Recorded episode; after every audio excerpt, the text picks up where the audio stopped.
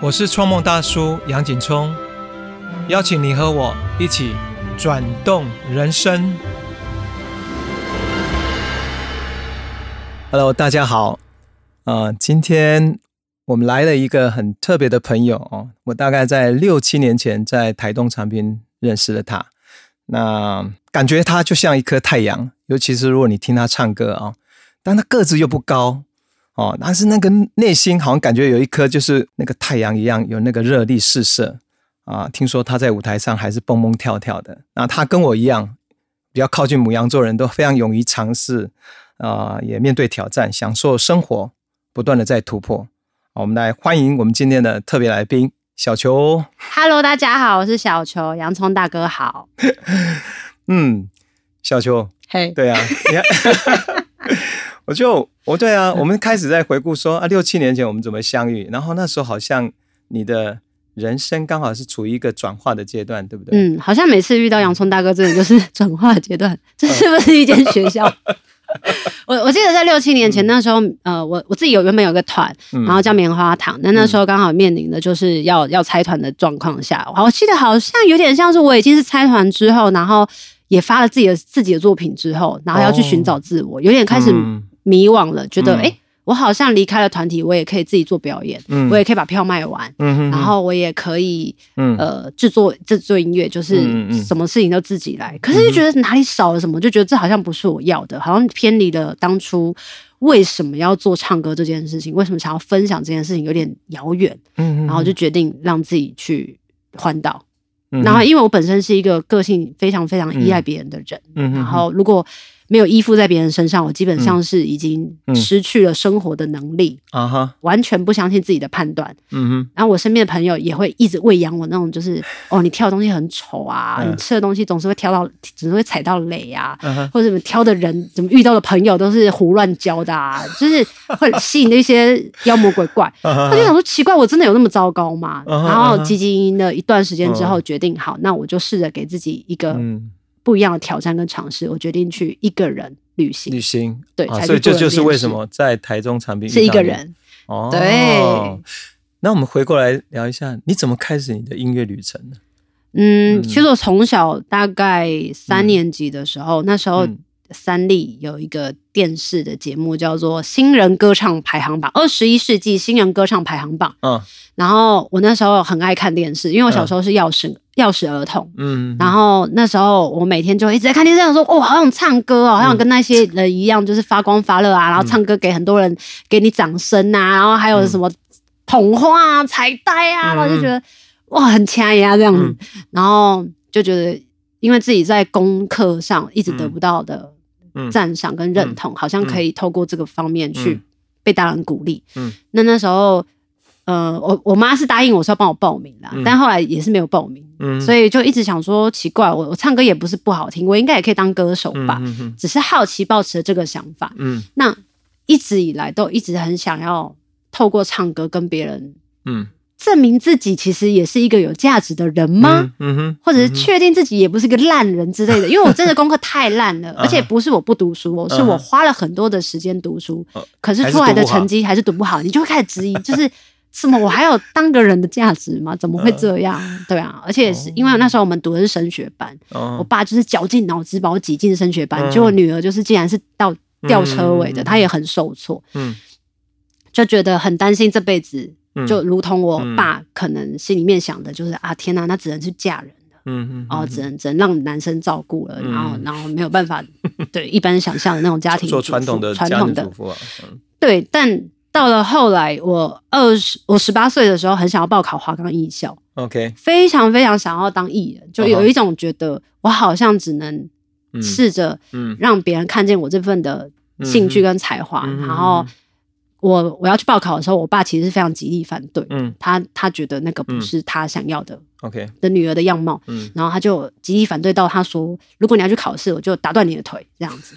哇塞，几才几岁，国国三，然后受到这样子的恐吓，你当然会觉得，对啊，如果他打断我腿怎么办？我这样就没有办法当一个艺人，就很单纯的想法，所以就非常的害怕，于是就没有去报考。但这个想法呢，嗯。持续到了我二十二岁，我那时候其实也是认同，就是跟着随波逐流嗯。嘛，同学也考上了，然后我自己那时候交了一个男朋友，OK，那你看我有多依附哦，他那时候要读军校，嗯。因为家里的经济状况要读军校，我想说啊，那那那这样子好了，那我也去读军校附近的学校好了，就这样子想要去考考嗯考一个学校。那后来他后来的理由，他说什么军校离另外一间隔壁的福音科大太近了，然后不行，这样你会被。游泳课的话会被男生看光光，啊。好，你不行，你只能读台南。我说哦，好，那我去读台南，就是一直被别人左右自己的人生。到了大一的时候，嗯。我开始觉得我好像读的不快乐，因为我根本嗯读了一个我完全不知道的科系，就是随便报考，我就读了幼保系。可是我是一个连抱孩子可能都不知道头要扶着的人，孩子的头就直接在哎断掉在地，在在那个枕 就是枕什么头枕都会不舒服。嗯所以后来我去学校的时候，开始觉得自己非常的格格不入。嗯。走在自己的教室里面，朋友都以为我是广告系的。嗯哦，对，然后我想说，天啊，怎么一直都找不到自己的定位？我决定要重考，嗯。含包含那时候的我的初恋男友，他的父亲嗯。觉得我配不上他儿子，我的哦。我的学历配不上他儿子，因为种种的情况之下，决定要重考。考试的时候也很幽默，我竟然也是填了几个志愿，我本来要填口传系，世新大学口语传播学系，嗯然后。哦，我其实填了几个科系，都是想要在台北，然后跟口传相关的。但是因为我的国中同学呢，他们的学历个个比我高，要么就是交大啦，啊要么就是台大啦，然后要么就是淡江啊啊。他们就说：“哦，庄君，我觉得你太笨了，我们来啊帮你填志愿。嗯”所以我的志愿最后是他们帮我做最后把关，他们就帮我填写了几间学校。OK，要死不死的，我真的就考上了他们要他们填上的学校，我就填，我就后来就变成是真理大学的英文系，英文系，但我英文超烂，我就想说，我真的是 而且你不你是转学考对不对？对我本来是幼保，哦。然后后来就转学考，哇，然后还填了一个是为了男朋友填，然后一个是同学帮我填，那这完全都跟音乐没关系啊，超荒谬的啊！对啊，但是因为我在中间其实都有参加学校的歌唱比赛，每次唱歌的时候哦我都非常的快乐。其实我从国中开始就有参加学校里面的歌唱比赛，嗯很喜欢看到那些评审，他们都是会刚开始讲说，嗯他唱歌可以吗？可以吗？嗯。的那个脸。嗯。那因为以前可能嗯学校老师也不是特别的专业吧，嗯就是几个音乐老师，他们就会说、这个声音这么低沉，嗯然后去高一点做排天啊，这样子，你你就会很想要让他们就是出乎意料的得得到嗯他们的另外一个表情。然后那个过程当中，我会就会觉得很享受，哦。所以到后来，我其实考上真理大学之后，我依然是非常不快乐，因为它不是我喜欢的、嗯。的科系嘛，然后我也读得非常的痛苦，也赶不上大家的，嗯。就是完全没有兴趣。然后后来，呃，在学校唱歌的时候，其实我参加了学校的戏唱歌唱比赛，遇到了我我后来棉花糖的团长盛哲，哦。他刚好是那时候的评审。啊哈哈，对，那那时候我唱完的时候呢，我就想说，那我就去吃饭，去后后门，然后吃个饭回去，然后等待那个嗯比赛嗯揭晓。嗯。那那时候看到第三名没有的时候，我就想说，哇，那糟了，就是我一定是无望了嗯。这样。然后直到他上台嗯，盛哲上台，他讲说有一个女生，她的声音很特别，嗯。然后很有辨识度，啊但她太紧张了，嗯。因为我那一天唱那个你把我灌醉，嗯。还在高音的时候还唱破音，我就想说真的是啊，完全完蛋。嗯。就没想到我竟然是那一次的比赛的第二名，哦，OK，我就觉得很惊讶。嗯那后来我就跟那个评审开始有一些联系，嗯他就说他是一个从台中上来台北打拼的，嗯也是一个怀抱音乐梦想的男生。然后他一直苦于他的声音的音质不是那么的嗯、呃耐听吧，嗯所以他希望有一个女生可以帮他唱 demo。我们就是那时候认识的。哦，然后才知道说哦，原来我们以前我之前读的那科技大学就是他以前的科技大学，然后他也是我的学长。我想天哪，这个这一件事太荒谬了，这样子。子那从那时候开始认识，然后知道他在台北市有当街头艺人，然后他也是唱的有一搭没一搭，主要是因为他在台北的工作的嗯。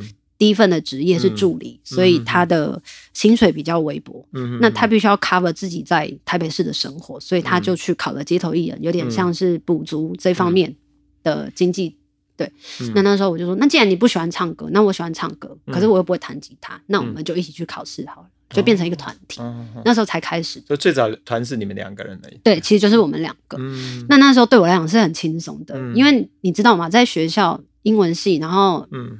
看那些英文句子，然后都没有背起来，其实是非常受挫的。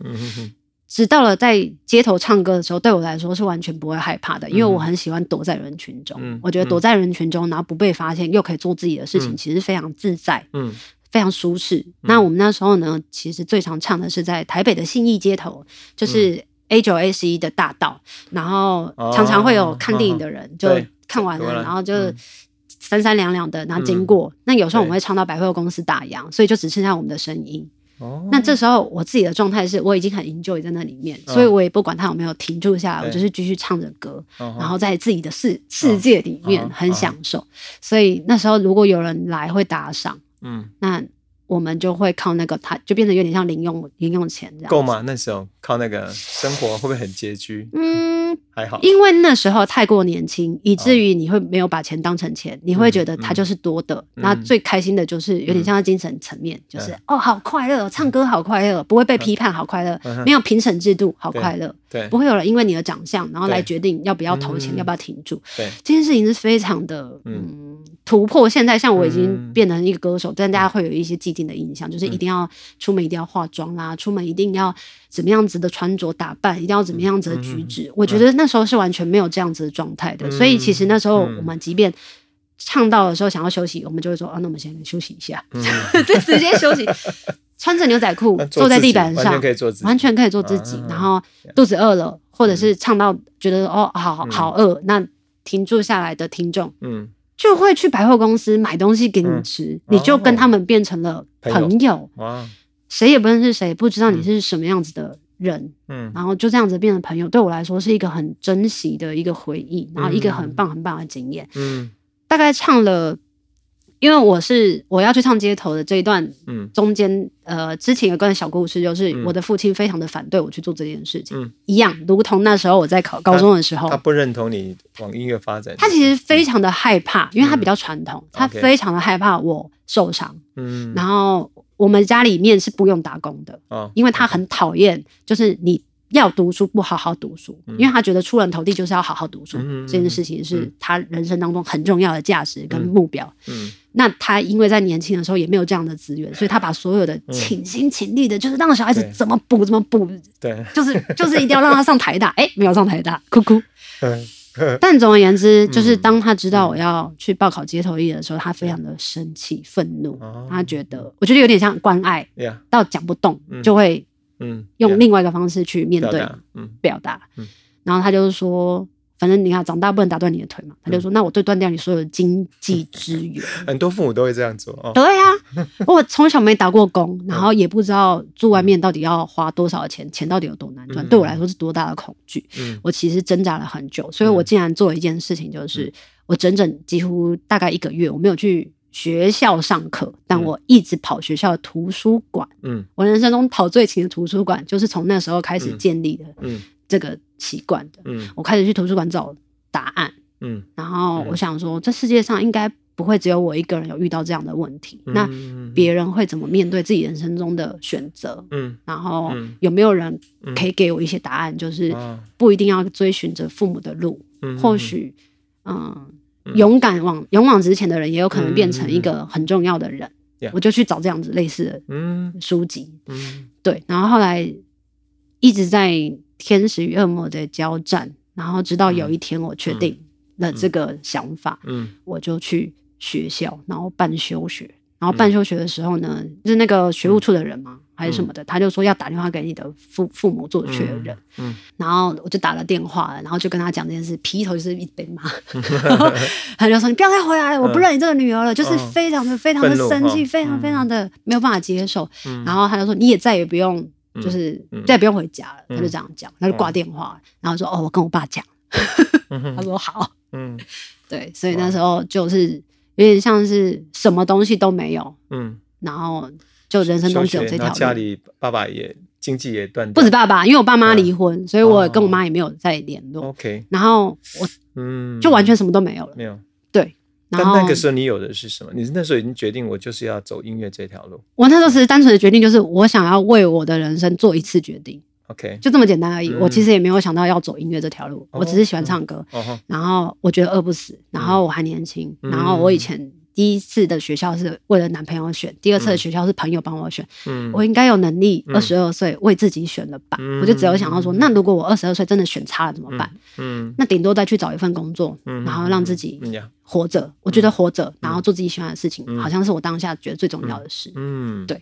嗯，后来这个过程大概多久？就是嗯，到棉花团到成呃成为一个团体，然后出唱片出比较生稳定，就相对来其实很快耶。很快哦。我大概在二零零六年的时候经历过这段的痛苦跟挣扎。哦。二零零七年，我跟圣哲一直在持续演唱哦。的时候，因为他本身是来台北做流行音乐唱片的制作助理，哦，所以他的心里面有一个很大的梦想，嗯就是他想要做一张属于他自己制作的专辑。嗯嗯嗯，那我刚好就是他的白老鼠 就是非常的有趣。然后他就说：“那我们来做看看自己的单曲吧。啊哈哈”对，所以那时候我们才开始正式的用这样子的名字，嗯。呃，变成一个有一个作品，然后给大家看见。嗯。那当初其实我自己有这个作品的时候，我很骄傲，所以嗯。我就决定我要回到学校读书。嗯因为中间其实也过了一年嘛，嗯。然后我就想说，我终于有点理解哦，为什么人要读书。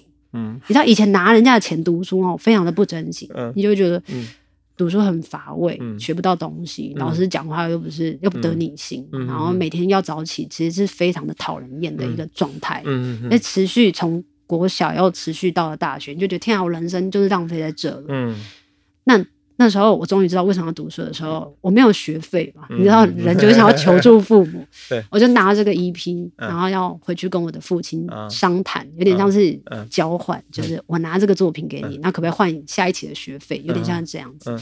那也是鼓起勇气要做这个联系。嗯，可是我爸就是那种嘴巴很坏，嗯。刀子口豆腐心，他就是说。哦，不是很厉害吗？那干嘛回来？什么就一直讲，一直讲，一直讲，讲到最后，你你知道人心是很脆弱的，嗯而且那时候在那个年纪，嗯有求于人的时候更脆弱。嗯然后那时候那就算了就不要那那我就说哦好啊、那那不要算了，我就走了。走了之后还是很想读书，所以我就跟圣哲的父母借钱，哦哇借了一笔学费，然后真的开始重新的面对什么叫做学习。嗯，你那时候选的是什么？没有那时候一样，就是一样，就是回到学校复学。再回到学复学，但是我啊从学我选找你自己喜欢的，对我反而就是，嗯你知道以前就是很皮嘛，老师叫你要选修什么课，你再选就好了。嗯可是那时候我反而重新回到学校的时候，自己去学了很多不同的领域的课，像我就去，我觉得很重要的是，我去学了军训课，很奇怪，但是我就是很喜欢。OK，然后我去选了宗教系的课，嗯嗯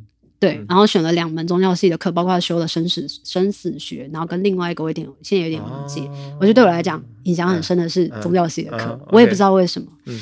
然后开始知道嗯自己到底在有意识的过生活嗯嗯嗯。啊，上课，嗯然后很努力的在吸收，很像突然间很像全开了，哦。学生细胞都开启，然后开嗯始很认真的在专注的听那个老师在上课，即便那老师哦他的教学方式不是我擅、嗯。擅长吸收的模式，嗯。然后就开始从中去找生命中的灵感，开始写作。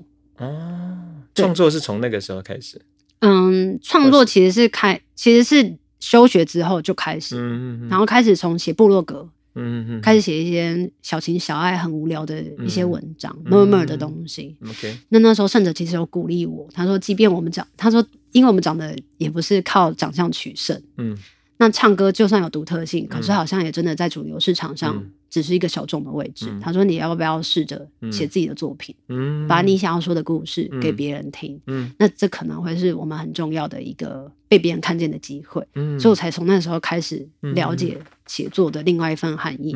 对，然后当现在开始写的开始写作的时候，嗯慢慢的知道说，其实上课学习跟别人沟通交流嗯是一个另外一个世界。你好像、啊对你好像全身细胞都打开的时候，在面从面对同样的环境的时候，会有不一样的想法。嗯就从那个时候开始，那接下来就有陆陆续续很多很多的机会，慢慢的就在我面前自己展就开了，展开哈，很神奇。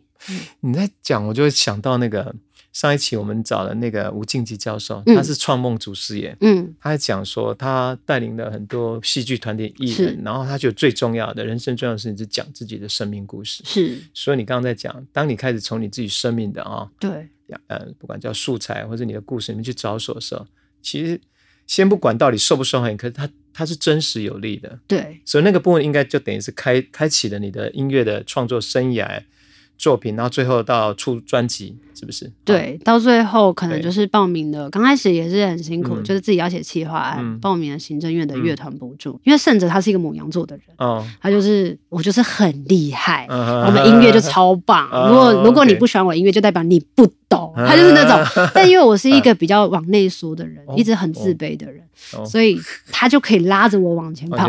那如果我们一起表演的时候，嗯我就会有他那个他那个猛大哈，就是会影影响到我嘛啊，因为我行动先行动对，他就先行动然后，我就会觉得，对我有人个有个大哥可以罩我，然后嗯对我唱歌很好听，即便是唱破音，也会觉得，对我今天表现很棒。对啊，对，所以我觉得在适当的时候，有一个贵人可以帮你有多一股力量去闯闯破那个限制，突破那个限制，我觉得还很蛮重要的。嗯，对嗯小球，我们聊到这里，我们先来听一首音乐，好然后再往下。好的，嗯。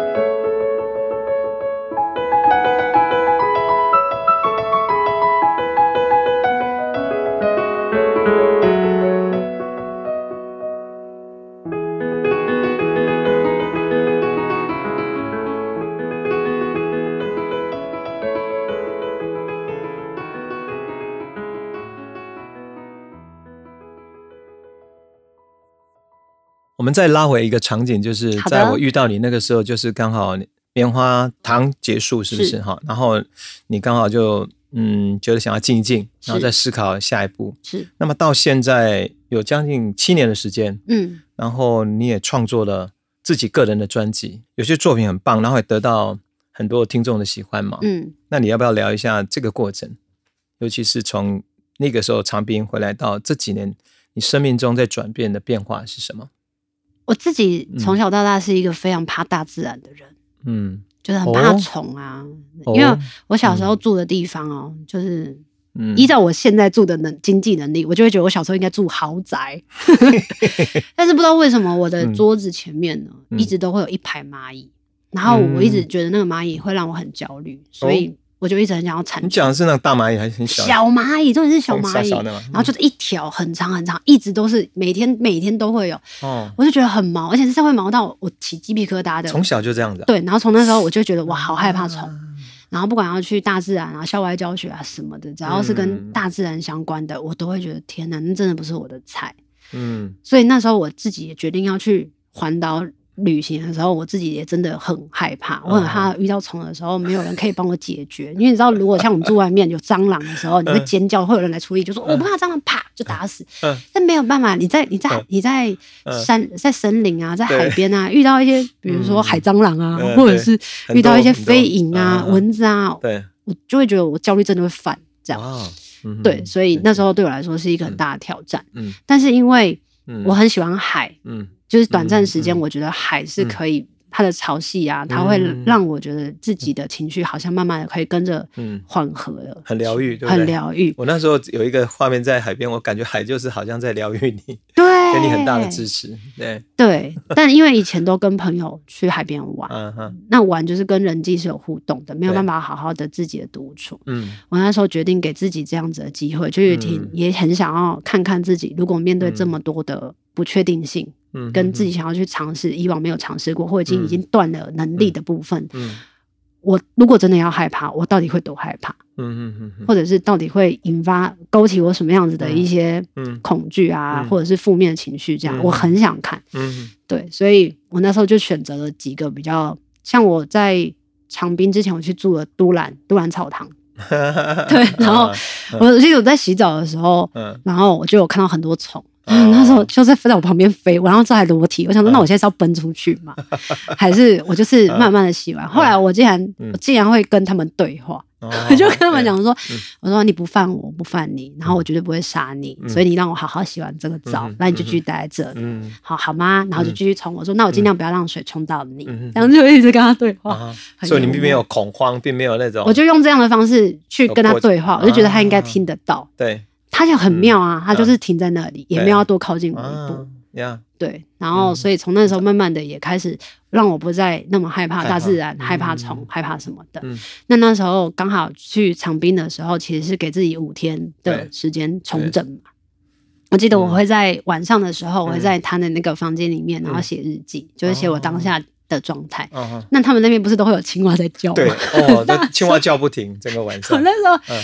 就在想说，天啊，为什么会有人选择从市区嗯愿意搬到嗯山里面生活？对，然后他们放弃了嗯东西，是我还没有得到的东西，嗯，我就会很好奇。那如果嗯我的人生嗯是可以有这样子的际遇啊，或者什么的，然后的包括那时候我们去嗯食堂吃饭的时候，对然后又遇到你，嗯你那我我跟大家分享一下，就是因为这故事我几乎没有跟人家提起过，哦是因为有这次的机缘，然后才让我又想起原来当时你可能已经忘记了这句话对我来讲有多大的鼓舞。嗯那时候就是嗯因为我是一个孤僻人，然后阳光布局的老板念阳哥嗯呢，他就很想要把我拽出去，就是要让我都就不要都已经住在这里，就不要一直关在房间。他就一直跟我讲说要出去啊，那我们今天要跟那个一个大哥大姐啊去吃饭，哎、你就来吧，你没事你就来吧。那因为我也真的没事，我也很难拒绝他，嗯我也不能说我要打电动或干嘛，就只好去。然后去的时候，呃，就是打声招呼，然后就说这是蜂巢老板。然后我当下就是“蜂巢”这两个字，我很有印象。我说：“嗯哎、我知道我有听这个音乐，但虽然也不熟，但因为现场的年纪都是经历啊、经验都比我大蛮多的。嗯我那时候就想说，就是不要让别人知道我的生命破绽有多么的害怕、多么的恐惧或多么的渺小。我就想说安静为上，啊这样子。那那时候呢，刚好烈阳哥就说：“啊，你不是歌手吗？你要不要来唱歌给洋葱大哥听一下？”我想说：“哦，shit，就是很深，想说死定了这样子。哈哈”对，然后他那时候我就想说，但要唱什么歌才不会丢脸，但是又可以安然的过过关？嗯我想说，那唱别人的歌好了，嗯，就是至少大家都是朗朗上口的。我记得我唱十年，嗯嗯嗯 然后唱完了之后呢，凤凰大哥就说：“哦，好听好听。”但你不是自己创作的吗？那你要不要唱自己的歌？我就饿 死定了，这怎么办？自己的歌要遭受批 批判的。我真的忘记了，对，然后后来要遭受批判，怎么办？怎么办？然后他想说嗯，嗯，那挑我自己写的第一首歌好了，我就挑了二三七五这首歌。二三七五，二三七五这首歌，然后那时候呢，因为我很紧张，我记得我唱歌都在发抖，哦然后你就跟我讲，你们大家都跟我讲说不要紧张，然后慢慢来，放轻松，然后我就这样唱。我记得我就说，那我要闭着眼睛唱。嗯。那你们就说好啊，然后闭着眼睛唱的时候呢，我记得好像唱也有点要哭要哭的，然后唱完也唱了一段而已。然后你你你是第一个讲话的，你说就是很好听，很有故事性，嗯。然后很符合就是你的故事，然后唱起来很有感觉。嗯。然后那时候就觉得天呐，我用我的嗯。音乐，然后被赞同了，嗯。被认定了，嗯。而不是我去唱了一个朗朗上口的嗯。陈奕迅的《十年》，对嗯就很神奇。嗯。然后我觉得生命当中，就是因为有陆陆续续的嗯。在不经意的时候，就会有人推你一把，告诉你说，嗯其实你是一个有价值的人。嗯你说你自己的故事，唱你自己的歌。嗯就很棒，然后也会影响别人。嗯这件事情有点像是那时候哇，给我一个很大的激励，因为在我以前团体的阶段，嗯因为都依附在别人身上，对你不确定那个成功是来自于谁的魅力。呀，嗯嗯嗯，对，哇，所以那个那个在长滨那个，后来你就回到台北，然后开始自己开始创作，自己出专辑，对不对？嗯，其实也是有找别人合作，但是但以个人为为主，对以个人为主，嗯开始自己的掌控权跟自己的嗯对摄入的东西也比较我这几天有为了要访问你这集，我还特别做功课，你看。啊，你还做功课？对我，哦，我听你哎的歌，然后发现我我那个那一首《我爱故我在》，我还蛮喜欢的。谢谢。嗯对，嗯，然后然后我发现我有听你早期的歌，但早期歌我在没有听完哦，嗯嗯嗯。我还是会回到听《我爱故我在》，嗯。还有那个我的英雄，听到会超过应该两三遍都有。真的哦，然后发现，我发现你有一部分力量一直在长成诶。在哪里？跟大自然有关吗？呃，长成不是我说力在力量指内内在的那个力量。嗯。嗯，因为比如说你在讲，因为爱那个副歌，我其实蛮触动的。嗯。然后我想跟你分享说，因为我我六岁，我今年出了一张专辑嘛，是。然后六十十六，然后有一首曲子是《微笑瞬间》，对，它其实在讲的是细胞跟细胞相遇的那个旅程。嗯然后那个旅程最后就它就一个，它就基于就是一个因为爱。嗯因为爱，你看我们所有细胞，我们今天能够站在这边侃侃而谈，就是我们身上这几兆个细胞，它那么爱我们，对，好好的执行他们的任务，然后这样，对让我们会活到这样子，你会很感感恩、感激，或是那个爱。那你在唱那个副歌，我觉得嗯很有相应，嗯。对。然后我就会看到说，哦，原来那时候认识跟现在，就像我今天看到第一个第一个看到你的那个整个状态，我就觉得哎，某个部分你的内在力量是一直在长。嗯。如果以树来讲，就是你那个树根好像扎的可以慢慢的茁壮这样子。嗯，我觉得生命历练很重要，因为像我小时候跟我父母的关系，就是没有办法接受他们离开，嗯。然后到希望他们离开，因为他们嗯。是有点像是嗯，暴力相向啊，然后言语嗯暴力那种，嗯。就很希望他们离开。对，然后到后来就是我跟我父亲之间的争执，然后到后嗯。来我。我我去看一些阅读一些知识嗯层面的书籍，然后就像你之前我们刚刚有聊到的，用嗯行动嗯，突破知识层面的东西，对，我就去拥抱了我的父亲，然后拥抱我的家人，然后刚开始做很别扭嘛，嗯然后多做几次其实就习惯了，对，就你知道脸皮厚一点。到其实到后来，我觉得对我来讲，有一些东西是你做的时候真的当下很尴尬，但做久了之后，当它变成一个习惯的时候，那个爱就是开始流动。嗯然后像我跟我家人的关系，其实现在就处得很好，哦我就会很感谢对这所有事情的发生。对，对，对但中间当然也有还是有很多生命的其他的故事。可是我嗯觉得，就真的是因为爱这件事情，让我们嗯持续的做自己喜欢的事情之外，还可以把这件事情分享给更多人，嗯然后让他嗯们知道，就是生命当中。当然，物质也很重要，就是也真的也是非常重要的。但是如果可以 balance 一下，嗯其实是很好的。嗯，所以你有个状态，好像就像，其实我觉得我们俩虽然年纪有不同，可是我觉得好像都一样，都在开展。那你的嗯开展，我听起来很棒。一个是你之前聊到你的家庭嘛，嗯，然后你聊了你现在跟家庭处在的关系是非常的，或是说和谐的、融合的，哦，对然后我觉得好像有个部分你也接受是，你知道我们难最大的是什么？比如说父亲、父母亲会把他们价值观放在我们身上，嗯。那那当然会很冲突。嗯。或是我们也会把我们的希望父母亲，比如说很多小孩从小到大，他们不希望父母亲离婚，他们一辈子都一直想把这个事情有没有可能父母亲再一次嗯合在一起、啊？嗯。通常那是会，当然是很大的嗯。很大的痛苦，因为嗯。孩子永远不可能是影响到父母亲，嗯可是孩子，所以你刚才讲的过程，我自己比较觉得很触动，就是说你接受了，那也同样用你接受了父母亲的这个部分，然后也接受你自己哈，嗯。然后你跟他们再次连接，那你这个连接来讲，其实就是你爱他们，但是你并不一定要成为他们的眼中的他们，嗯。活出你自己，嗯。那你这个部分就有力量能够往前，嗯，我记得我会接触身心灵这件事情，真的非常跟我的父亲有很大的关系。嗯嗯嗯。因为小时候就是你知道吗？爸爸是天呐、嗯，然后、哎对，他说了什么、他就是，说什么就算了，对所以对想要得到他的认同这件事情，嗯对我来说是这辈子很重要的事。嗯，这件事情竟然是等我当了艺人之后，我才知道我有这个镜头。哦哦，对，所以我为了这件事情去学了很多身心灵的疗愈，就很哦希望有一天我可以跟我的家人的关系非常的好，因为我跟我妈的关系就像朋友一样，我就想说，嗯。哎，这课题应该还还放在后面解决，哦但跟家跟父亲的关系，我就会希望怎么样可以更好。我很好奇，嗯。怎么可能不能更好？呀，对，然后后来才发现，我一直疗愈，有做不同的各式各样的奇奇哪怪怪的一个帮助你最大？你觉得最有收获？我觉得它就是因为不同的阶段，所以哦它是阶段性的。刚开始我当然是最简便的便宜嘛，就是选塔罗嘛。哦，我怎么样？我怎么样？我接下来下一步，对不对？下一步应该怎么跟我爸沟通或什么？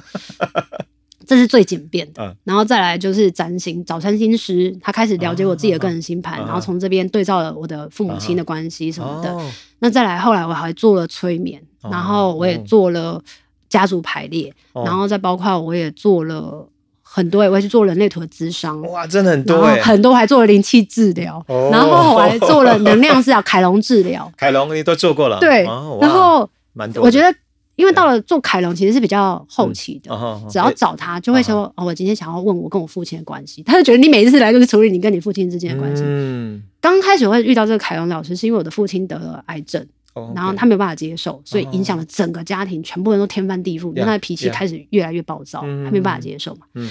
原本是我希望他可以透过隔通的疗愈去疗愈我爸的癌症嗯，的细胞，我本来是为他的本来是为他的，但是因为他有讲一个，他说如果你的父亲是不愿意的话，你没有办法。呀，对，没错所以我就说好，那那我那我疗愈我自己。我说那我想知道我跟我父亲之间的关系，这样子嗯。啊，有没有办法怎么样透过我嗯怎么样怎么样？对啊，然后后来，当我每次在问的时候，他有一次他跟我讲说：“你没有办法再为你爸多做什么了，你唯一能做的事就是活出你自己。你爸就会用他的力量活出他自己。”我就有一种啊，晴天霹雳。呀，我觉得他说的很好，对，然后就说：“天啊，竟然不是我，还需要做些什么，得到更多的奖项，或者是努力的嗯。把唱片卖到哪里，或签到哪一个唱片公司，嗯。才有办法让他觉得我生了一个骄傲的女儿。嗯，我既然只要活出我自己，我爸就可以自己也得到有力量的疗愈。呀，哇，整个翻转呢！我想说，哦。天哪，我我我了解身心灵这么久，然后第一次有人拿那个嗯。那个波这样啊，我也做过颂钵，对。哈 所以我那时候开始就是练习活出我自己。呀，可是我已经三十多岁，嗯，所以我就那时候思考的是，我的听歌的群众，嗯他们有一些二十几岁、嗯。十几岁或三十几岁，嗯。他们都会说我的生命好苦，我跟我父母关系超不好，怎样怎样的。哦。我就想说，那我可以用这样的方式，做些什么？对我就这也是为什么你现在开始，你好像是在做了，开始要做一系列的播客，对不对？对我就是开始想要告诉大家，就是啊，可以有另外的方法去了解你自己。嗯，哇，原来是这样子，对啊，对吗？今天要做十五集，真的很好聊哎、聊到这一方面，你就会知道那个世界是很大的，嗯嗯嗯，对啊。但是因为透过这个，我后来也才开始有点，我后来其实有开始有点不平衡，就是嗯我想要好好的做身心灵领域吗，嗯那我唱歌又是什么？嗯，所以我我现在处在刚好就是交界处，嗯，不会啊，你可以来做身心灵，然后又把音乐结合的事情啊。，对。对啊后来就发现说，哎，这个不一定一定要跟蜂巢来合作。其实后来才知道说，真的不用放弃任何一块，你都是应该要少找遍各种方式来完整你自己。对，对啊，其实应该是你有所感，然后你又因为它已经你是你生命故事在展开，所以你在表达或是创作这个东西会有力量。而、嗯我意思是说，同样做一个艺人，或是作为包括我们唱片公司，你怎么能够对焦我们的乐迷，对。啊或是的市场，对。能够找到也能够有共鸣，对。这样我们才能够持续这样的创作跟创新。对，我们待会可以再多聊一点，那我们再来听一首音乐。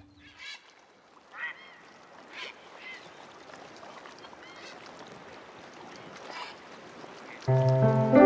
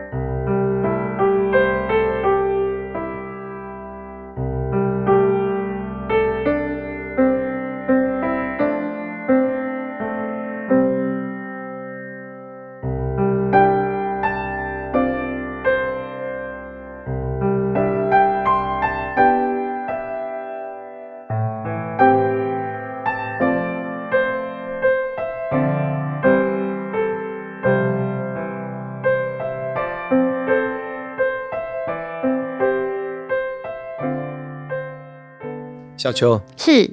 好像你会在生活中呃不断的给自己一些挑战，包括刚刚提到的做播客嘛，对。然后你有一阵子好像每天也会 po 一篇文章，对，然后呃你自己有想为什么要给自己这些功课跟挑战？那么做到目前为止，带给你的成就感又是什么？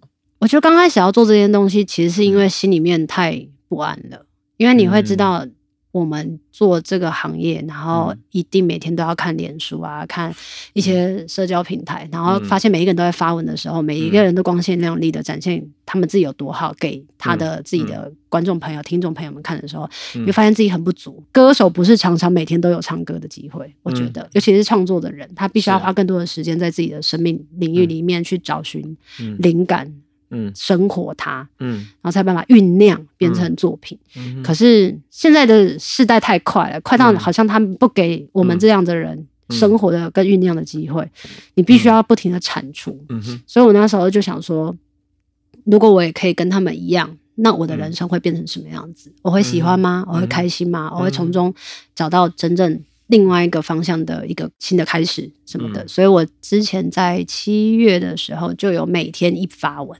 嗯然后会发照片，发好看的照片啊，或者什么的，然后去看，也顺便也是有点想要好奇大家的反应是怎么样子。那结果呢？那个就大家的反应很好，但我自己内心状况不太好。为什么？为什么你会你会觉得会可能也有一些成分，还是说那个做的会让你觉得会有压力，还是因为什么原因？有可能是我本身的个性真的太固执，我一直觉得要做自己、哦这件事情是真实的自己。嗯可是因为真实的我自己是素颜不上妆，然后非常的不喜欢买新衣服。我今天其实说实在，我全身都是我室友的，不是我的，真的。我就说我今天要去跟我今天要去跟洋葱大哥，然后蜂巢老板做 podcast，你可不可以借我一些正常的衣服这样子？然后穿起来我就觉得自己很有很有礼貌。然后他就说，我觉得你就只是在穿就平常的衣服。嗯但是因为我平常的衣服真的是人家不要的二手衣，我都会捡来穿的那一种，哦因为我觉得物质这件事情不是我的人生当中很在意的事情。对，就觉得有穿就好了，除非破洞到人家在靠腰的时候，我才会想说啊，那把它拿去资源回收。这部分我很莫名其妙的觉得一定要让人家看见真实的我自己。那真实的我自己，它其实有很多面相。对对，但是因为我的身边的人，他们反而比较希望可以 hold 住我在这个工作领域上的、那个。早是真的要插打岔一下。是，哎，你如果穿着乞丐的自己，我不会穿乞丐，不是，我举个你那不穿的乞，丐。或者比较二手，就穿。OK，过去不是有那个什么犀牛哥或什么那种，对不对？但他们是穿搭，他们反而会穿搭。我不是会穿搭，哦我是每天都穿一样的东哦西。衣服哦，对，犀利啊，犀利哥，呃，犀利哥，对对对对对，我自己也不知道。我像我就是吊带裤跟一件 T 恤，然后就每天就是吊带裤一件 T 恤，而且那个吊带裤可以穿，就是还是会洗啊，但是就是一直穿一直穿。然后比如上面有喷漆啊，比如说我去帮别，我之前帮我的鼓手，就是他们新家要刷油漆啊，刷刷刷都对泼到自己的身上嘛，哦，然后我也就洗不掉，我就这样子算了，没关系，就这样也穿出门。嗯嗯嗯，但我朋友就会说：“你好歹堂堂一个艺人，女艺人，嗯你为什么这样搞自己？”然然后我就说：“可是我也是穿衣服啊。”直到真的要做尽力一些，比如像我们今天要录录音，嗯我才会有一种觉得，哎、欸带起多少条啊，磨砂啊，这样。哎呀，没有啊，可是你也可以想办法把那个服装颜色、材质这个当做是你的兴趣，然后找到适合你自己。我可能就是没有找到兴趣，所以像刚刚说的，比如说像每天一发文，这件对我来讲就会是一个很大的挣扎。哦，因为里面你包括你的穿着啊什么那些，对，然后我就觉得天哪，我好空虚哦，就是我只是外在淡给白兰框，可是我里面是空空的，因为哦，我没有办法真正说我想要说的话，因为我觉得真正我想要说的话，我不想要透过样貌被包装。嗯，那再来就是我想要做 podcast 的原因，是因为我想要透过啊纯用粹的纯粹的说话，然后给自己一个挑战，就是嗯。我我我其实很害怕跟别人聊天，哦。就如果素颜的时候，哦，因为我常常会讲错话哦，过与不及，要么就是很兴奋，噼啪啪啦一直讲哦，像之前这样嗯很紧张嗯，要么就是什么都不讲，就这样一直听一直看，哦。然后或者是突然间会插入一个人家哦。会不不着我在回应什么的哦一些巨大的黑人问号哦，所以对我来讲是一个很受挫的事，跟别人沟通嗯交流，嗯所以我会很害怕。这也就是为什么我通常上通告的时候，今天真的很酷。我今天是我人生当中第一次一个人上通告。我以前是一定要有一定要人，别人陪你，就算是经纪人没办法来，我的室友也会陪我来的那一种。想说，哎、室友怎么那么闲啊？没有，他是自由业，嗯对，哦所以我其实是非常胆怯的。嗯。做 podcast 也是想要给自己一个挑战好奇自己在从中有没有办法得到一些快乐，从是。而学习到纪律。对。因为我是一个非常 free 的人，呀，我觉得这嗯。什么时候要睡，什么时候要吃，就是随心而欲的。哦可是我觉得做 podcast 它是逼着你一定要在什么时候上架，做什么事，逼着你一定要想节目企划跟内容，嗯。或者嗯。逼着你一定要去面对不一样的人，嗯。就想要透过这些有点像半强迫跟半挑战的方式，然后让自己嗯可以慢慢的进入到正常的社会。嗯，但这样好像也做了一段时间，感觉怎么样？嗯、前一二季当时就是找自己的朋友聊天，其实都啊还蛮舒服的而且聊的是自己喜欢的话题。啊但因为也是会听到别人的一些建议跟反馈，所以你应该聊一些很很特殊的、很突出的、嗯。很让人家会突然间被你抓住耳朵的一些话题。嗯我说哦，再看看。还是我就说了，我讨厌的自己的点就是太过于固执，嗯所以我很害怕去尝试新东西，你会在行动上，哦行动上，思虑上就不会。嗯，其实犹犹豫非常多，所以其实当我在做嗯你的功课的时候，做洋葱大哥的功课的时候，我就有一种觉得，天哪，这个典范也太厉害了！就是我真的没有办法用 六十岁的身体，然后去做这么多十六岁的一些好奇心的展现啦，嗯或者是一些执行力的部分，或者是自律。嗯我刚刚其实有听到你说，你为了要学一个东西，你去了六趟的异异国。对，天哪，我我真是觉得太猛了！你你的嗯人生对我来讲就是一个成功人士典范，嗯对我来说，嗯我就会很希望自己未来有一天也可以慢慢的被突破，被推推推推推，嗯然后真的找到兴趣、再去逛可。是，在我某个部分，我发现我我做的很多事情跟你做播客的态度也是一样。真的吗？其实我们人真的需要有一些给自己 push，哦，比如我去学冲浪，啊，哈，我我去跑马拉松、跑山铁，其实那不是不开始不是我的兴趣。但是那不是你自己觉得、哦、OK，我可以做这件事情。我现在讲就是这个重点，我要怎么去培养。然后有有一个部分是很重要的，是因为想跟你分享，是因为我是在两年前蜂巢三十岁，我许了一个很大的愿景，我希望能够在见证蜂巢未来三十年的。对，然后那时候我已经八十八岁了，然后我就发现说，那八十八岁的我，如果我还是像我现在这样子的话，我估计七十多岁可能就没有体力。懂了。像我，我从我父父亲身上看到，就是他以前身体很好，但是没有运动，没有怎么讲，他们就每天晚上就看电视啊，每天看电视，然后没有嗯兴趣，然后身体就每况愈下，后来就靠药物啊这样。我觉得那个东西对我是一个提醒。那再让我有一个愿景，那我就会许下一个什么？我有愿景，那我就有行行动告诉我自己说，哦，我要每天可能保持运动，然后我会去找方法，然后培养之后，然后我会适时在刚刚讲有身体的记忆哦，对，找那个先找自己快乐愉悦的挑战，比如冲浪冲一百次也会掉九十九次啊，也是很挫折。哇！可是，一次站上去，我就去扩大那个那一次。那到底感觉像？什么？哦，那个那个，你站在冲浪板那个滑行的感觉，太愉悦、太美妙了。跟听音乐一样美妙吗？不是，你有时候看到那种动画，咻一下子就好像可以，好像那种坐飞毯啊，对，就有那种很自由自在，完全。我觉得那种东西会把它扩大。我讲的当然说好像有点夸张，可是人就是要学习，有时候把美丽的经验扩大，对然后那个东西会会带着你行动力更强。也会给你更多正向的能量。对啊，对，所以你在描述你，我觉得看到好像另外一个我自己啊。那我以为你现在，你看你三十几岁，你已经很勇敢在探索了。真的哦，对啊，我觉得还需要更大的勇敢你。试试看要不要多一点身体的向度，好身体可以帮助你说哦，你做什么事情很开心，身体很愉悦。然后我们那时候愉悦的时候，我们都会学一个言叫喵咪喵咪，嗯，身体喵咪喵咪，然后我们会会亲吻自己的身体，说这么哦棒，，对，我们就跟老师说，嗯，我们亲自谢谢你，嗯，喵咪喵咪。哎、跟自己这个真的不创立学校，我真的觉得太可惜了，嗯因为华人真的很难身体嗯，去了解自己的身体，摸自己的身体，或者是去靠近别人。我我们都会觉得有一种会抗拒。会会这样子。你看，你刚刚在讲说，你都主动去抱你爸妈，他们刚开始一定抗拒，对啊可是你去做，对不对？对，可是我刚刚跟你讲，我没有讲出来，是在不管是我比如去土耳其，我们学校是每一个人拥抱，然后自然的交流，那个都很很重要。身体真的是最棒的一个礼物啦，对啊，嗯哎，可我们重点是要来谈你，不 然我是 对没有啊，很棒啊！我觉得就是所以我要讲你这个过程真的很好。哦，谢谢。好，那你这个纪律现在回过来是怎么让它维持，变成你的一个生活的一部分？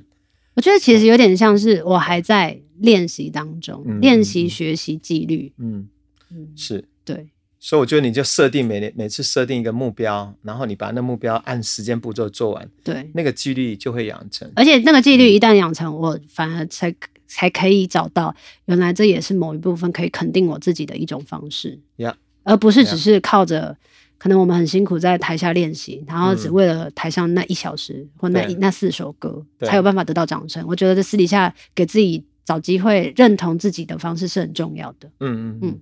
然后好像你前一阵子也开始在帮人家做占星，对对对对哎对，就是现在要开始帮人家占星。的对象是不是都是你刚刚讲的，在二十多岁也是在彷徨的年轻人，还是也有那种五六十岁的嗯那个大叔？因为我最近才开始做，哦所以才开始正式收费接个案，哦所以来的人都会比较像是我的听众群。那他们的哦年纪其实差不多就是落在这里。但是我之前在嗯练习个案的时候，其实也有四十多岁跟五十多岁的人要嗯。来咨询。嗯嗯嗯，对。那你个人的观察是，这些二十多岁的年轻人，他们现在最大的大部分的课题遇到人生难题是什么？我觉得还蛮幽默的欸，这大部分有可能是因为我自己的生命经验的关系，嗯。所以来找我的人通常都会是他们在自己的家庭状况，或者是他们对于自我认同的迷惘，或者是刚好他们也遇到了一些、呃二十八岁到三十几岁的这这个阶段，他们有点觉得我我到底活着要干嘛？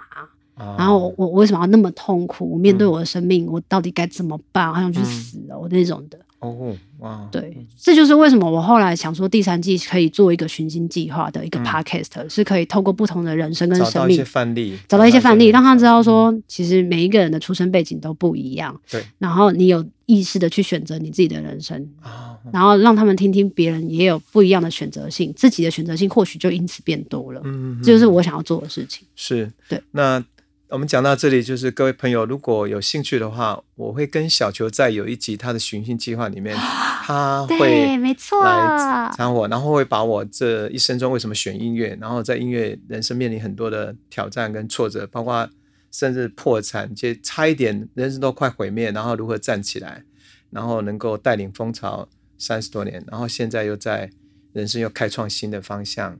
其实我也很想要做的就是一个分享者，嗯那分享嗯也希望能够是不是有机会帮助所谓的一些年轻人，他们可以当做一个样本或是一个参考。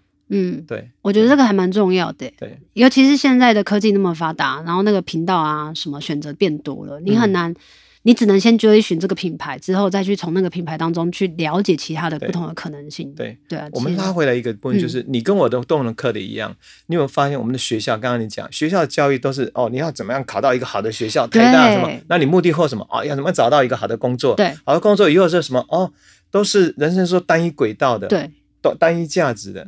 然后从来都没有人问我们说，我们年轻其实我们都会遇到生命或包括关系或是什么的课题，对没有人出来跟我们说这些。对那最后你看，你去图书馆，对，然后我是那时候我大学的时候，我是去看什么尼采啊。嗯，你知道我曾经在啊，我看尼采看到，也是我也是听贝多芬听到说，人生怎么会那么痛苦啊？真的啊，我也是那那时候，你真的啊，你读书读不好，人家教到你还读书读不好，我读都要去死喽。你就人比人气死人了、你知道？对对你要哎交大交大我考上，我当然就交大，在我们村庄比我是第一，在新竹可能可是全国的交大在那边六十分都没有过，都被那个我觉得冲击力会更大、当然会大啊，啊你都在末段班嘛，所以你即使在好的学校，你还是会有那种啊，然后最重要的是那彷徨。那彷徨的时候，这时候你的老师都是专业老师，他们也没办法在你人生需要的时候。对但最起码那时候我会就想，你看你看书，为什么上你呃上启为早悟静琪老师？那时候我看他青年的四个大梦，嗯他在讲人生要有梦想，嗯然后那东西激发我，就开始想，哎，我的梦想是什么？我曾经有想过音乐，那我。你记得我高中我说，哎，我我可能高中我想我喜欢音乐，对那大学我就开始立志要做音乐这个态度，对就就真的就要去找一些好像一些榜样，别人说的话，或是透过演讲、透过书，或是透过一些现在播客当然就更好了嗯哦。所以刚刚我们讲的那些是大家有兴趣深入的话，可以听那个小球采访洋葱的求之不得。求之不得什么求寻星计划寻寻计划，对，没错，第三季更深入的谈人生的追寻，这样。好开心哦。好，那我们再来听一首音乐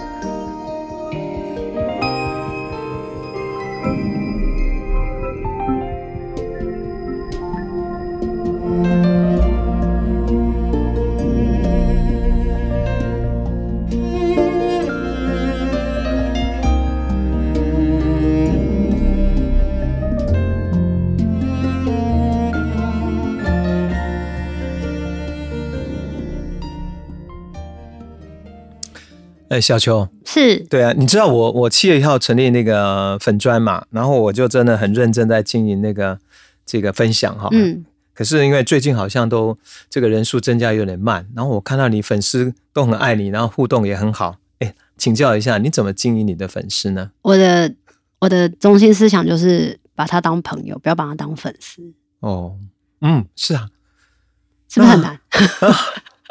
就但是因为我是真的，哦我是从、嗯我们从街头的时候，其实就是把大家当朋友。那朋友就是会嘘寒问暖所以你你一定是先，他们一定会很常看到你的表演，然后你会记住他们的面孔。有时候哦或许他们的名字跟他们的脸搭不上一起，嗯但是只要他们有回应的时候，就回应他们。嗯不一定要很认真的回应一些，比如说嗯文章啊什么的，但是就让他知道，就是这个是有互动的。那最后嗯他们其实是会很愿意跟你一起分享生活的。嗯对我来讲，我对于他们我都不会叫他们粉丝，我是自己叫他们叫听歌的朋友。朋友从从我哦刚进来嗯圈子里面就这样叫，我们都认为他们叫做因为听歌而认识的朋友。我们嗯没有分阶级，是因为音乐而相聚。呀，好棒。然后所以说，他们如果有一些在一些问一些问题，你如果有时间，就尽量都会回应他对们。，然后因为我这个人呢，就是 我说的比较没有没有自律的部分，所以我就会用一些很千奇百怪、莫名其妙的一些天马行空的方法跟他们嗯互动。嗯像我如果我要直播，我就会嗯突然间的想要直播。哦，就直接马上就直播。我对，我但就是可能那个你那个算脸书的朋友，他们可能在工作或干嘛就没有看到。对啊，我就不管他们。哦，所以我就说了，我做了很多事情，就希望可以先从自己喜欢、跟开心、跟当下想做的为 yeah. 主嗯。那或者是像有时候，嗯，我演唱会结束之后，我做的第一件事情，并不是就是去吃饭，我就会一定会先发一篇文章，然后就谢谢大家的到来，嗯，这，样子。嗯我觉得更多的是互动啦，嗯，对啊啊！但是演算法真的是很伤害人哎、所以，所以我最近其实也苦于这件事。哦，我就想说，如果希呃，如果是自己发链接告诉别人有、嗯。我们有什么样子的活动，其实它的触及率会非常非常的低，哦，除非我们要自己付费给脸书。嗯。但是我觉得有另外一个状况是可以跟你的听众朋友讲说，就是他们可以按赞或抢先看，就是有一个这个功能，嗯，然后让他们在他们的页面上只要一打开，其实就很快的就会滑到你，你不会被屏蔽，就是不会被脸书阻挡在外。嗯嗯嗯嗯嗯嗯，应该对我来讲，想成立粉专，也就是想要多去分享，哎，我自己在经验哈。对，那你刚刚的提醒我是说，有好多他们也会丢很多他们可能，比如说一些问题，对，我干嘛，然后有时候你一忙就会忘记，对啊，顶多就想帮他们按个赞。对可是我刚刚想，应该还是能够尽量有时间，还是的去照顾他们。可能说，哦，他们想好累哦。是好累哈，对对呀、呀但是要放弃了吗？不会不会放弃，不会不会。你知道我就是这样，我就是母母羊座的冲动，但有金牛座的固执。OK，我一旦觉得这个事情要做，然后而且我想要扩展的族群是希望不要只是啊、喜欢呃像我现在旋转嘛，喜欢旋转喜欢风潮音乐的朋友，而希望以后接触到很多是不认识的朋友，是他们可能是因为我分享的这些生命的种种，他们想要来跟我互动，是，我当然会希望这扩大这个能够有更多的接触的可能性。对那像你今天来来参加我这个播客节目就是啊，对我希望透过你，我能够更认识新世代。我们隔了两个世代嘛，对不对？我们跟他们外面的人，这些又隔了在一个世代到两个世代了吧？啊，没有的，他们没有那么那么对呀、但是我觉得我今天收获非常非常的多，因为刚开始因为要跟嗯算前辈吧，就是吃过的米、吃过的盐都比我多的长辈，然后嗯。要要分享自己的生命经验的时候，其实会觉得自己很渺小，然后也会很担心自己的礼那个礼仪啊，嗯，很很像没有办法拿捏想到就因为你长辈就会想到父亲的那个权威的印象，然后可对。能带来哎他会不会喜欢或干嘛哈？对，会不会恐惧？会不会讲的话，他会觉得啊，就是个对。超 pretty 娜什么的。但是今天来了，其实真的就觉得是一个很棒的聊天的一个交流的过程。我觉得有点超乎我自己原本的想象。我可能想象还在我之前二零零几年的时候，我们第啊一次相遇的时候，我还是非常畏缩、很胆小的那个自己。对，但今天就完全的觉得可以聊出生命中其实有很多的相似处，我觉得很好玩。对，嗯，对。哦，我们还还有一个课话题要带回来是，因为你最近发行的刚刚是有一首单曲是我爱故我在，，对。然后昨天又发行的我的英雄，，对，然后在我的英雄那首歌曲里面，嗯。你好像表达的是一路上有很多帮助你，嗯。哦，哎，这样这样讲起来，我好像也是其中一个哦。对，是贵人。然后，是然后应该还有很多。那你要不要就这首歌，不管是我爱故我，在到我的英雄，你在这创作的歌曲里面，我觉得蛮蛮有激励的，而且这激励我第一个是激励你自己，嗯，好像就是你在活出你自己嗯最好的一个力量的，好像一种一种表达。对，还有没有其他你想要分享的？嗯，其实我爱过我在这一首歌，其实就告诉大家，每一个人存在都有他独一无二的价值。嗯那因为我也是一直在追寻自己价值的人，然后一直希望嗯可以活到合整合合为一或整体完整。嗯我觉得这路上我算是。嗯，就是蛮努力的在找寻完整到底是什么，然后怎么样叫做完整。嗯我想我在写这首歌的时候，我其实可以感受得到，就是我身边中生命中有很多的朋友，他们好像只是大部分的人都追寻某一个东西，嗯然后就不平衡自己的生命，嗯我就觉得很可惜。然后我很想要告诉我的听歌的朋友，嗯就是、其实每一个人都是独一无二的，嗯然后你也不分任何的阶级、阶级、性别跟年纪，然后跟。任何的种族议题什么的，我就觉得都不都无关，真的就是如果因为爱，所以才把所有人嗯就是诞生在这个世界上，然后每一个人可以用尽自己擅长的方式去体验自己的生命。我觉得对我来说这件事情是很重要的，所以不要否定，轻易否定自己的价值之外，嗯也不要轻易的说要离开这个世界，嗯嗯嗯要不然就很可惜。没有肉体你怎么能做事情呢？这样子。那第二个是嗯我的英雄，他其实这首歌他是在讲说，我生命当中很想要成为某一个人的英雄，嗯或者是我希望某一个角色可以成为我这一辈子永远的英雄。嗯可是不可能。后来你长大之后才发现不可能。比如说爸爸。或者是妈妈，或者是所有的养育者，或者是你另外一半，你就会觉得他就是我英雄，他照顾我，他看见了我生命当中最脆弱的部分、最不好的、最丑陋的嗯，他应该要一直持续的照耀着我。可是你知道这些光芒，它虽然是持续照耀的，可是他的身体上，你知道人都是会老的，他们可能就没有办法像我们小时候想象中的嗯养育者的角色是嗯。强壮的、威武的，嗯或者是打不倒的。对，那在我的生命经验里头，我可能曾经嗯。长大之后也想要成为这样子的角色，后来才发现，嗯。哦，好像我没有办法真的那么的耀眼，嗯。可是我可以用另外一个我比较擅长的方式，就是陪伴跟温暖的方式去陪伴我的听众然后跟他们讲说，不是只有发光发热站在舞台上的人才叫做英雄，是。而是在生命当中，其实每一个人就已经是发光发热最耀眼的星星。活出自己哈。对，我这个部分我就想跟你分享，我专辑里面有一首曲子嗯。叫《日出旅程》，嗯。其实跟你在讲的，我就很相应啦。嗯，人的每一生真的就独一无二，对。那旅程从那个日出，你看它从无到有，对，到整个灿烂，是，然后我们如何能够尽情的活出自己。对，那在我在我自己的想象，从以前，比如说我有我有偶像，比如说是历史的人物，是，到什么，到慢慢慢慢，我们刚一路这样聊下来，嗯包括我从你身上看到，其实有一个我的英雄，嗯。最重要是我们内在的自己。嗯嗯，那个嗯。不管在遇到任何的困难，他始终都陪伴我们，然后有勇气带领我们继续前进对，人生。那个所谓的内在，更所谓的有人用所谓的呃 spiritual 哈，嗯。或是比较灵魂的真我是，哦，那个我觉得他他真的很棒，他嗯是我们的一辈子的英雄。尽管全世界只剩下你一个人，但是你那个你内在的你都永远陪着你。对啊跟你，我觉得这个很重要哎，而且这个应该要跟大家倡导。对啊，所以我觉得我们我们俩两个虽然不同时代，可是我觉得我们在一条道路上，哎，我们而且我们在做的事情基本上是一样的，而且是蛮惊讶，是因为这一次的 podcast 才知道嗯。有那么多的相似之处，然后因为也是因为那一次的结缘，然后才有这一次的 podcast，所以真的你完全没有办法知道说什么时候种下的种子，对。然后到了几年之后，嗯竟然有这样的机缘，然后把这个种子慢慢的才看见它发芽，嗯然后扩大变成大树这样子。yeah, 对。Yeah. 所以你看，我们最后我们要聊到的是，我们通常都最后来宾的话，我们都问他一个说：“那你未来的梦想？”好像未来梦想有个东西要慢慢浮现哈。嗯，我觉得我未来的梦想就是希望可以透过自己的力量，然后让身边的人都可以感觉到他们自己是生存有其价值，不管那个价值是嗯世俗的认定的价值，或者是嗯世俗没那么肯定的价值，但是你已经肯定了你自己，那才是最重要的价值。嗯同时，它也可以慢慢的扩散自己的价值，就是有点像那个大树，就是越长越大，然后就变成一个森林。这样，Yeah，这是我认为最最成功的状态了。嗯嗯嗯。想要成为的一个梦想之一吧，我觉得。但关于你自己呢？你们自己，嗯关于我自己哦，我是希望我可以赶快的完整自己，嗯，对，就是内在跟外在都可以达到一个平衡，流动整合哈。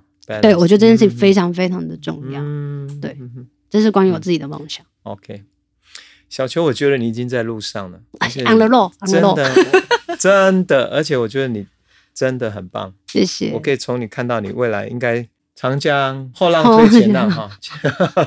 对，我要讲的是说新的一代，然后新的世代，新的挑战，嗯，可是道路还是一样的。是那透过你，我看到好像也有一个，我那个字我不见得用对，虽然我们不是，比如说我们没有任何血亲的关系，是可是因为我们对一个东西的信仰。是比如说，就是在传递每一个人独一无二的价值。是，我发现有一个传承在我们之间已经发生。对，我是感觉上，哦，从我到你这边，甚至你之后以后到我们那个有个传承，是我们相信这个价值，然后我因为认同这个价值，我们愿意奉献我们的生命，未来嗯在不断的分享这个道路，告诉每一个人生命多么的可贵，对我们多么的可以活出全然的自己，对，那个真实，那个应该是非常宝贵的、美丽的自己。嗯啊，谢谢。谢谢小球，谢谢大家，今天很开心到这里哥。那如果大家有关于对自己的梦想，还有一些什么希望可以留言的话，那就到我的粉砖啊去留言，我会找时间回应。记得要按赞，